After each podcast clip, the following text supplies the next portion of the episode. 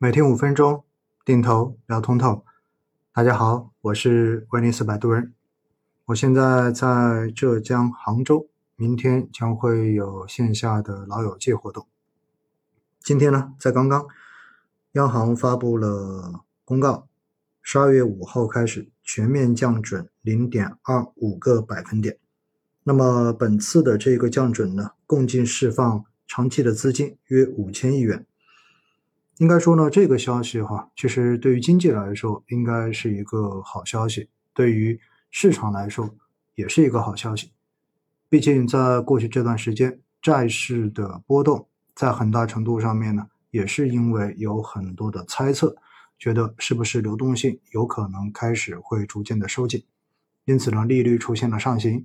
那本次的全面降准，应该说是完全的打消了这一种疑虑。对于未来稳经济的这个政策的定力跟方向，应该说给予了更多的佐证。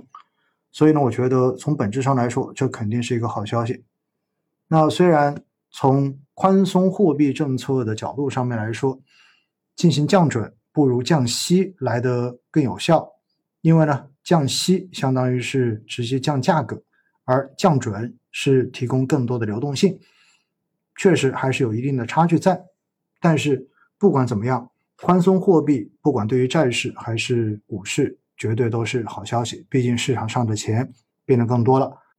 而且更重要的是，实体经济也有了更多的资金腾挪空间。但是呢，我必须要说哈，其实现在市场上的流动性并不是说很紧张，问题是在于什么？在于这个信用宽不出去，说白了就是钱积压在金融体系中间，可能并没有。完全的进入到实体经济中间，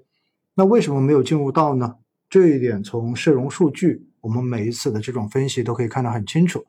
不管是企业的中长期贷款，还是居民单位的中长期贷款，实际上在近期的表现都不尽如人意。而企业和居民之所以敢借钱，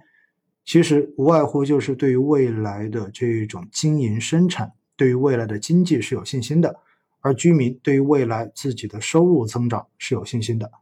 只有建立在对于未来的信心基础之上，大家才敢去借钱，这个信用才宽得出去，钱货币最终宽出来，不仅仅只是停留在金融体系中间，而是真正的能够顺顺利利的进入到流通领域，进入到消费，进入到投资领域。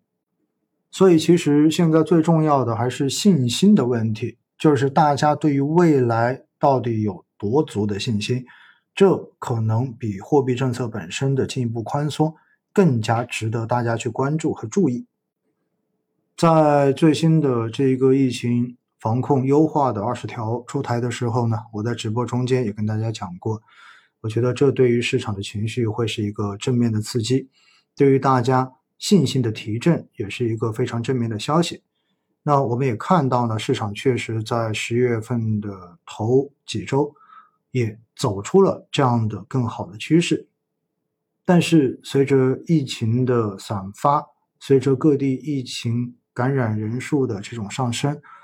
我们看到呢，在二十条出台之后，实际上有很多地方的防控政策可能反而变得比之前更加紧张了。在这种情况之下，哈，我觉得。大家的情绪，这个情绪不仅仅是指对于经济的信心，也包括大家平时生活中间的这种情绪，也包括对于市场的这种情绪的影响，应该说都是非常明显偏负面的。因此，在这种情况之下，哪怕降准确实有落地，但是呢，我觉得对于接下来的市场，仍然还是要看疫情的这一个情况到底